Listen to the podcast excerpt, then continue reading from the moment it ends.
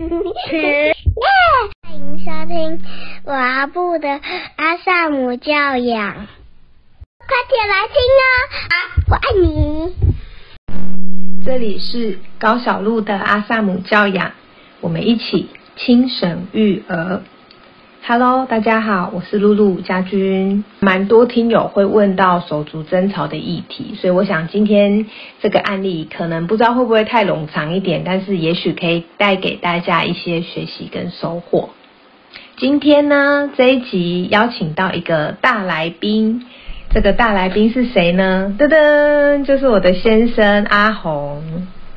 Hello，大家好，我是神队友阿红，嗯，有人会说自己是神队友的吗？也是差点被铁粉延上的 猪队友阿红。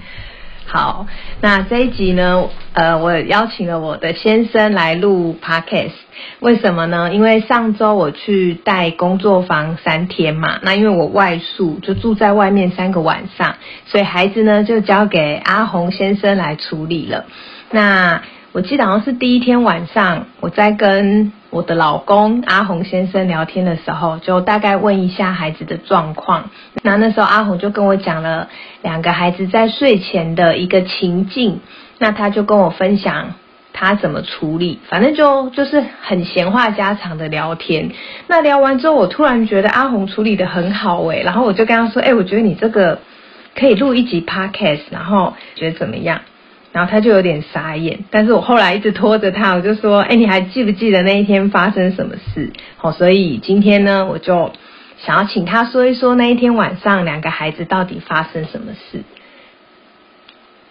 哇，真的是太刺激了，这是第一次录 podcast，你现在会紧张吗？嗯，心跳这一样啊，没有很紧张，我紧张的是怎么还原那一天的现场状况这样子，好，所以要说说当天的现场状况了吗？对，交给你了。当天哦，当天一个人独自带两个小朋友嘛，哈。当天在睡前的时候，应该是，呃，就是我们的大宝夜夜啊，跟妞，哦啊，他们在睡前的时候，他们后来就讨论，因为我们有分房睡嘛，哈，我们都会分一三五二四六这样，哦，有固定的时间，哦，固定睡主卧跟小孩房。那一天他们就突然想说，嗯，不然他们一起睡一间。但一起睡一间以后，他们就两个人开开心心的走到他们的小孩房里面，然后躺着，啊，躺着躺着，突然就有一些争吵的声音。等一下，那那时候你在哪里？我在我在客厅啊，哦，我在客厅。那你那天有陪睡吗？我那天没有啊，哦，没有啊，没有啊。哦好他们已经讲好，就是时间到了就没有陪睡，啊他们两个就想说要睡同一间，说我没有陪睡，就是他们两个自己进去。哦，就是已经超过陪睡时间。对，OK，所以就没有陪睡。然后他们两个，我们家是这样子哈，可能有些听友不太明白，我们家的睡觉仪式呢，就是会有一个时间，在这个时间以前，我们就会进行陪睡。那平常的话，红爸他下班比较晚，大概都是九点或十点以后才会到家，所以我晚上平常都是要一打二。那我的做法就是会在某一个时间之前，我会先陪大宝。单独陪睡十分钟，那这时候二宝他就会需要在客厅或者他自己看他想做什么，就他等于练习跟自己相处。那大宝我陪完十分钟之后，我就会去陪二宝，一样陪睡，单独十分钟。那另外一个孩子就是自己照顾自己。那假如孩子他们拖超过陪睡时间，我们就没有陪睡，或者陪睡时间会变短。好，这是我们家平常的一个仪式。所以我刚刚在跟红爸确认的是，他那一天有没有陪睡。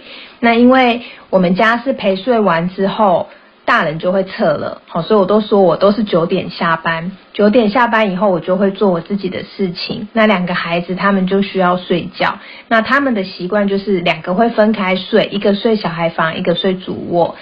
呃，因为他们一起睡的话，就会一直玩，那玩到最后会吵架，好，所以我们家的习惯就是陪睡完之后，他们一人一间房分开睡。那他们门都是开着的，我在书房忙，门也都是开着的，所以其实大家彼此都是，我觉得大家都还蛮安心。那它是我们家的一个蛮固定的一个作息，就睡前的一个模式。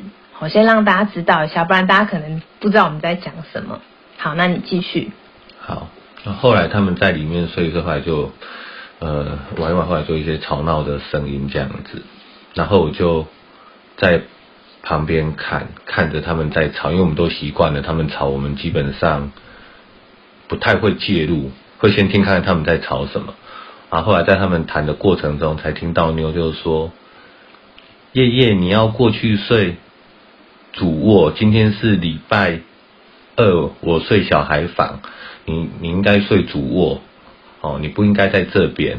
然后叶叶大人就赖皮的躺在小孩房，他就说：“我昨天就睡主卧了啊。”啊，他就妞就说：“可是可是今天就是礼拜二啊，你就要过去。”然后叶叶就赖皮啊，他说：“不然妞你去我们交换好了，我们交换就是今天还是我睡小孩房，你去睡主卧。”他说：“我们交换，我们交换。”妞一开始说不要，他后来因为就撸不过他哥哥，他哥哥就说：“哦，我们交换呐。”然后后来就听到妞就说了一声：“好啦。”然后就从小孩房带着沉重的脚步声，这样胖胖胖胖胖胖走出来啊！我让我在客厅，我就看到我他我说：“妞怎么了啊？”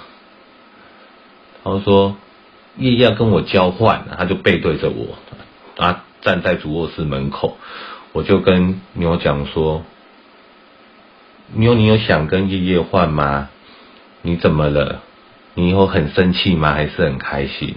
他就插着胸口，他说：“我很生气。”那我说：“如果你真的很生气，爸比不想要你委屈，你应该是跟夜夜讲清楚，今天就是礼拜二。”然后我就是睡这边，然后昨天你睡主卧是因为你太累，你睡着了，我没有吵你，我让你睡，所以我才自己跑到小孩房睡。所以，嗯，他他就很生气，然后啊，我就说，那你还想要换吗？啊，他都没有讲话，他就说，他就闷着不吭声。我就跟女友讲说，如果你真的不想换，爸比还是希望你可以走回去跟爷爷好好说。跟他说：“一夜，今天还是礼拜二，我还是想睡小孩房。好，可不可以请你回去？如果你这样会比较舒服的话，我希望你走回去跟叶叶讲啊。如果你真的想开开心心的跟叶叶交换，也可以，爸比也尊重你，因为你既然都要换，你也要开开心心，然后叶叶也开开心心，大家都开开心心，这样也是一个方式。那你想要选择什么呢？嗯，然后。”我记得那天他就转过来，他就慢慢再走回去，走回去小孩房，嗯，他就走回去小孩房。他一个人走，你有陪他吗？我没有陪他，我我要我一样在外面。嗯，他就走进去小孩房，他说：“夜夜，今天是礼拜二，我要睡小孩房，对，请你回去睡主卧这样子。”他也是表达了他的想法，啊，情绪也就是。很正常的，刚刚讲，然后我就听到叶叶就不要嘛，哦，这边撸，然后躺着不说话。后来我就想说奇怪，怎么都没有出来，然后就听到妞就是说叶叶，请你过去这样子。就是妞第二次提醒 叶叶，请他回他自己的房间睡。对，嗯，啊，他还是没有，我才进去介入这样子。那我介入的时候，我是了解说，哎，发生什么事情？嗯。对啊，他们才重新再讲一次，就是礼拜几要睡哪里，然后他不想要，他又再讲一次，然后就跟爷爷讲说，爷爷今天妞已经讲了，就是确定不要你过，哎，不要你睡这边，然后我们当初我们自己家里都有规范，礼拜几就是睡礼拜几，你昨天感冒，他体谅你，他都没有赶你，他自己过来睡睡睡这边的，那今天可不可以请你回去？然后爷爷就一样赖皮，就在那边一直扭来扭去，然后就稍微介入说：“爸比再讲一次，我们有规定，就是礼拜几就做什么事情，这是我们的界限。如果大家都不按照这样去做进行的话，那以后大家都不用遵守了啊。可不可以请你今天是礼拜几，你去睡主卧，请你现在过去。然后我就用这样的口气跟他讲，哦，他就但还是赖皮。那当下他的他赖皮，但他的情绪状态是怎么样？他情绪那时候还 OK，那时候就是趴在床上，然后扭来扭去都不太想听，就是想赖在床上了。情绪状况还 OK。嗯。他情绪有变化是，我跟他讲说，我不好意思，我请你十十秒钟，十秒内回到主卧室。哦，就是后来你跟他讲了，但他还是赖皮，趴在床上，然后没有回应，也没有动作。最后你就下了这个最后通牒。对，我说我数到十，我希望你回到你的主卧睡觉。嗯。然后我就一、二、三，我数到七的时候，他就起来，他就说好啦，他就起来，也是带着比较大的脚步走回去他的那个主卧去休息跟睡觉这样子。哦啊，这里有个很好玩的一件事情，他当他一走出来的时候，嗯，我听到妞。在哭，哦，其实我也知道，因为他们两个感情很好，就是我我自己猜测是这样，就是他舍不得夜夜过去，他觉得很伤心，他让夜夜，我觉得啦，我自己在猜，他能让夜夜很伤心，就是他没有办法满足到夜夜的期期待，嗯，但是他就也很难过，他就跟着一起哭，然后这两个出来，一个是带着脚跟哭着回去主卧睡觉，另外一个妞在。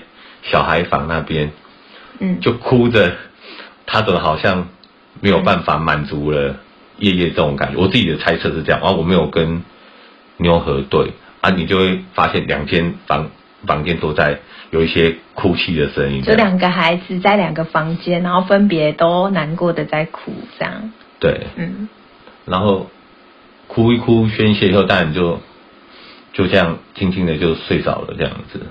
所以他们哭的时候就各自在房间内，然后你在外面。哎，我我在外面啊。嗯，对，我在外面。然后他们两个就自己哭一哭，就各自睡了。对对，就可大概大概三五分钟后，他们就就就这样这样睡着了。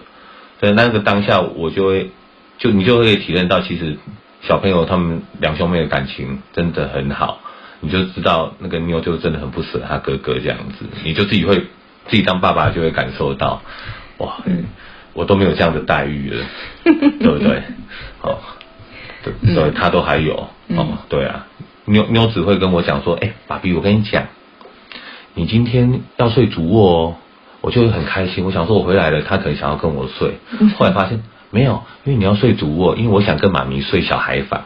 哦，原来你看 我我的我得到的就是被支开的，这样他他会提前预应把我支开。但是你从这里会看到，哎，他们感情真的很好。嗯，哦，我这样算吃醋吗？我不知道，要问你。但是我觉得蛮好玩的。我觉得很好笑。我也觉得很好玩。对。好，好，我那时候我第一次听到，就是阿红那一天，我们俩在电话中聊到孩子这个情况，其实我当下有蛮多感触的。第一个是，就是说，因为其实妞跟叶叶的相处。因为我们是他的父母亲，那我们大概都知道他们平常相处是什么样的状况。那总之那一天就是妞他想要睡自己的房间，然后他也不想要夜夜睡他的房间。可是妞的个性呢，他经常会让他的哥哥夜夜，所以他经常会让他。那我觉得夜夜也蛮。嗯，就他也经常会要妞让给他，那有时候妞的那个让是心甘情愿的，有些时候也会遇到妞他不想让的时候，好，可是呢，夜夜他就是很会跟妞，嗯，就是会斡旋，对他很会跟他斡旋，就是会跟他说，那妞不然我们怎样怎样怎样好不好？那总之他会想尽办法，我觉得有点像说服，又有点像想要让妞心软，那。经常到最后妞都会心软，然后就是说好。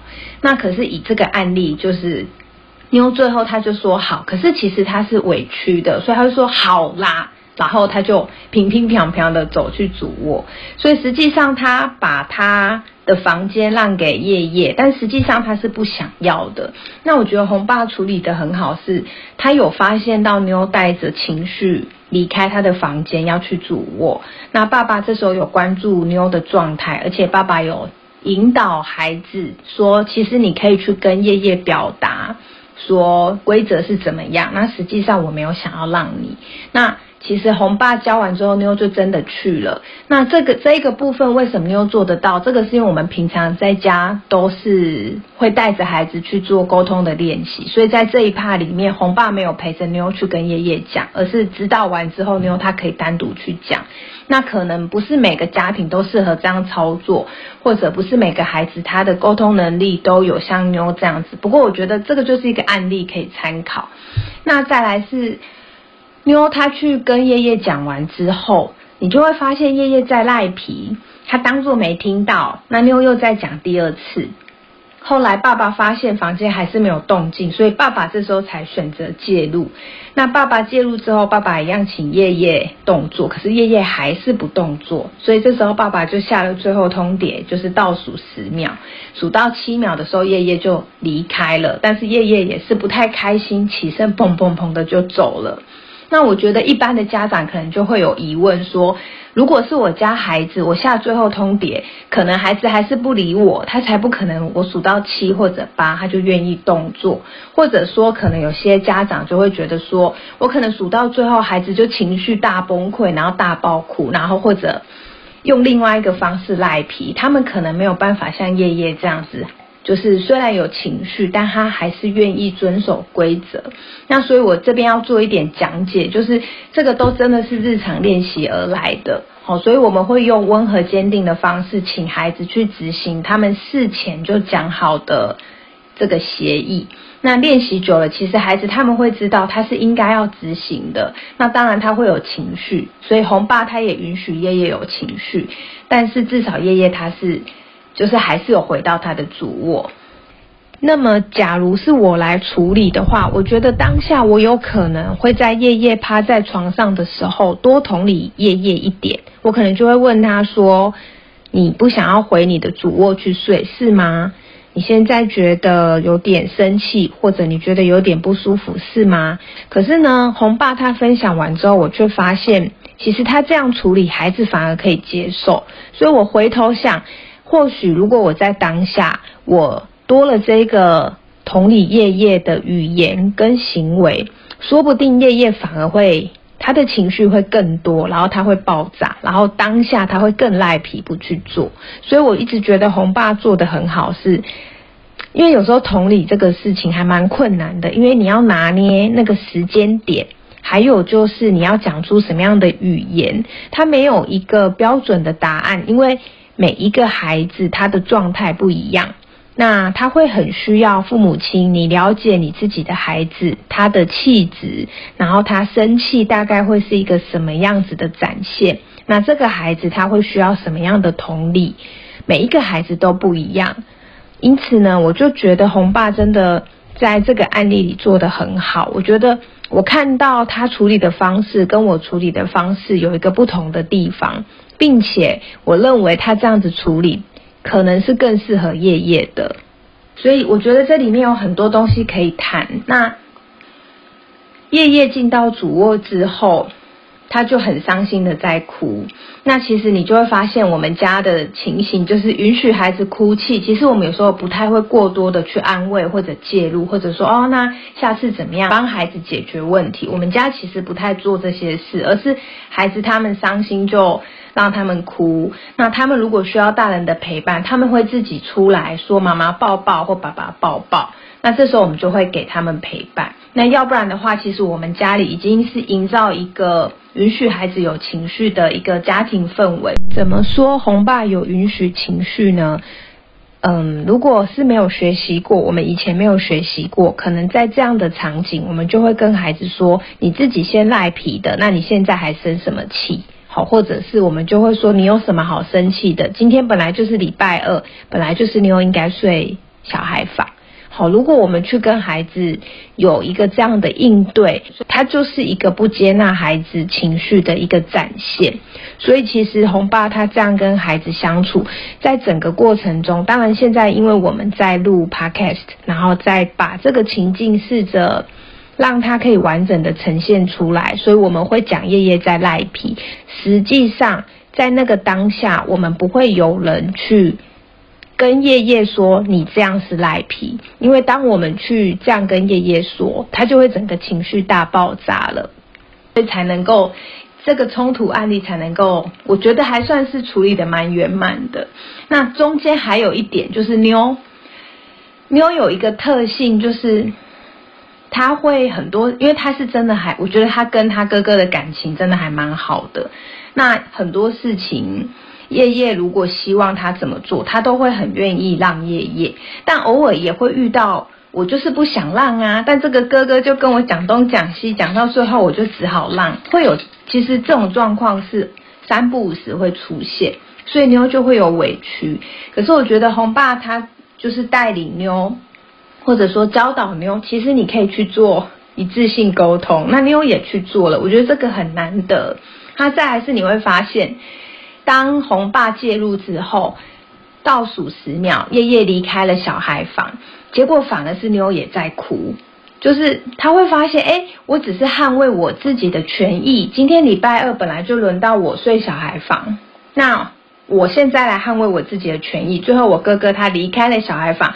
可是妞其实她很伤心，因为她知道她的哥哥是不开心的离开的，所以她当下她也在哭。那那个哭就是代表说，就是好像我伤害了你，可是我并不想伤害你，我只是想要维持自己的界限，跟我只是想要满足我自己的需要。好，所以对妞这个孩子来说，我觉得经历这样的情绪是一个很难得的经验。不过坦白说，他也蛮常有这个经验的哈。可是我要说的是。他们都在这个历程中体验，然后最后有些像如果是过去，有些时候妞就会说，他可能就会跟叶叶说，好啦，那不然你跟我一起睡小孩房，或者他最后还是会退让，说那小孩房给你睡，我去睡主卧。如果是妞的个性，他其实有可能会这么做。但我觉得那一天妞很棒，就是。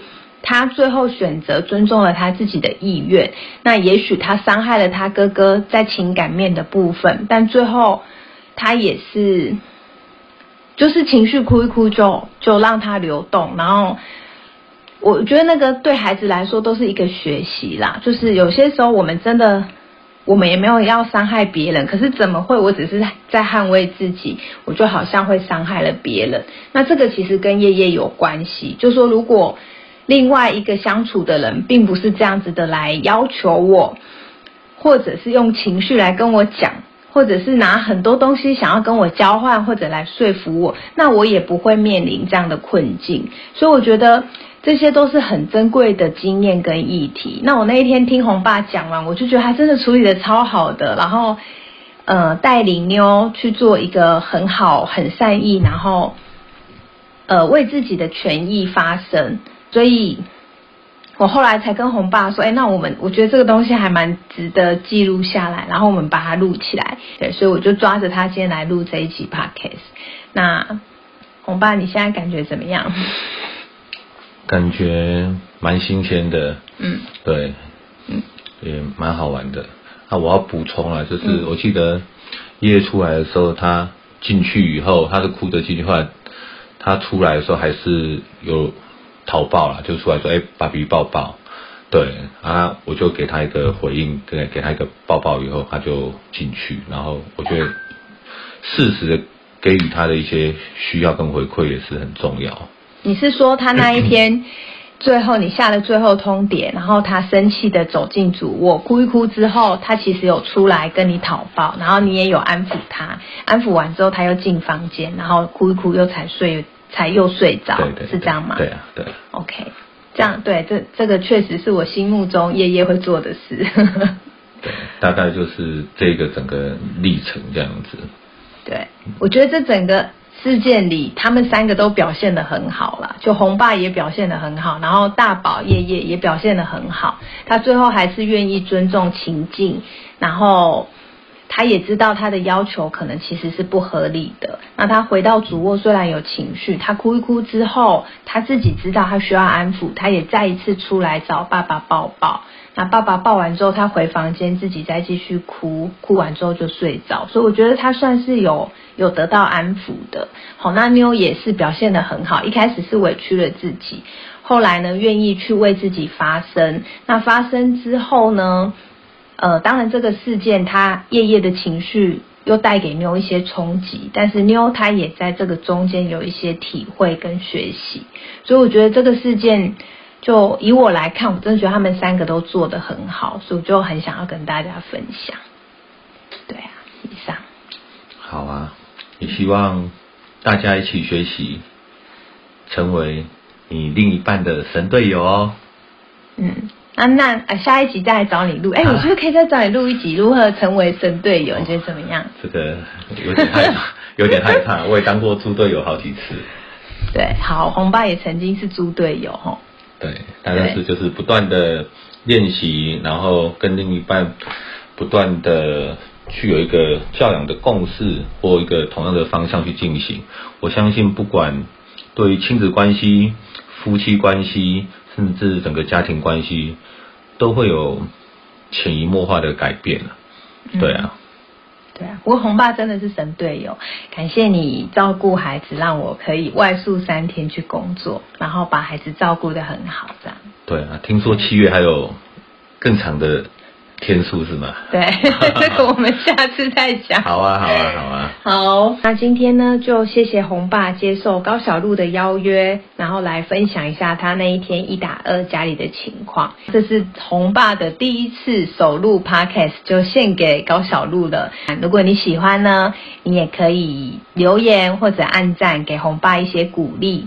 然后我才有机会邀请他下次来录一录，怎么样？他从一个猪队友变神队友。好，我现在也不知道他有没有意愿要讲，但是我们先许愿嘛，哈。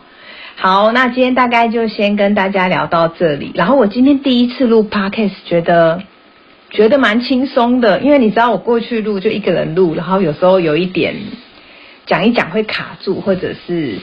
就一个人录，你对着电脑跟手机就比较比较乏味一点。那今天用一个比较聊天的方式，哎，我觉得还蛮有趣的。那也希望大家听这一集，可能还可以习惯我们的 tempo。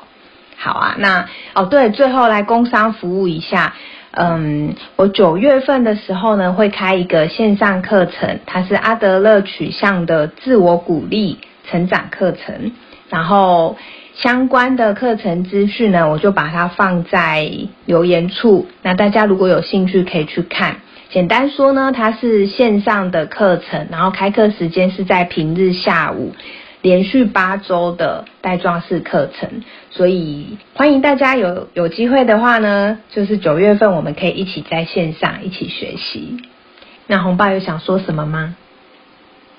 一起加油！好，OK，那就今天关于这个手足争吵的议题怎么处理，我们就先聊到这里喽。这里是高小璐的阿萨姆教养，我们一起轻省育儿，下集见，拜拜，拜拜。谢谢收听，欢迎留言与我分享你的看法，喜欢的话请给我们五星好评哦。下次见，拜拜，拜拜。